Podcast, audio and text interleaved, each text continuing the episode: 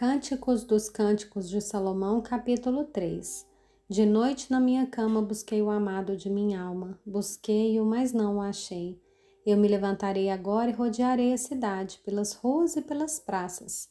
Buscarei o amado de minha alma, busquei-o, mas não o achei. Os guardas que rondavam a cidade me encontraram. Então lhes perguntei: Vocês viram o amado da minha alma? Mal os deixei, encontrei logo o amado da minha alma.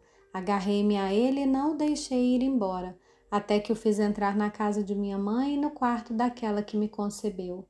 Filhas de Jerusalém, jurem pelas gazelas e pelas corças selvagens, que vocês não acordarão, nem despertarão o amor até que este o queira. O que é aquilo que vem subindo do deserto, como colunas de fumaça, perfumado de mirra, de incenso e de todos os tipos de pós aromáticos do mercador? É a liteira de Salomão. Vem escoltada por sessenta valentes dos melhores valentes de Israel. Todos sabem manejar a espada e são treinados para a guerra.